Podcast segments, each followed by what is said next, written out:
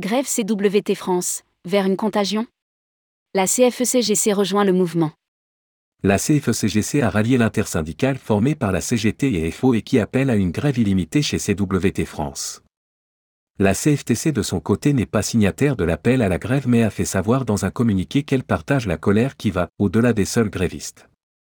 Au cœur du conflit, les NAO 2023 pour lesquels aucune augmentation de salaire ne se profile rédigé par Céline Imri le mercredi 5 avril 2023.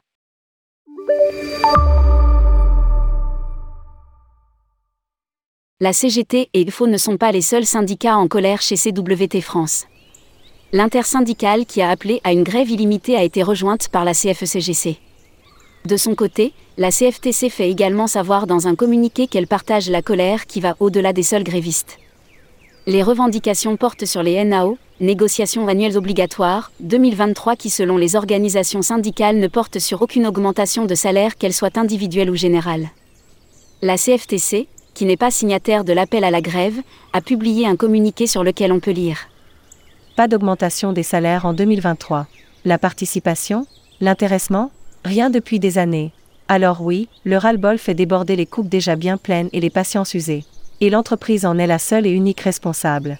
Certains cette semaine ont osé dire ça suffit. Comme on les comprend. Ajoute le communiqué de la CFTC faisant référence à l'appel à la grève illimitée lancé par les trois autres syndicats. Ce dernier syndicat pourrait-il lui aussi se rallier au mouvement? Selon nos informations, la décision n'est pas encore actée. Publié par Céline Imri.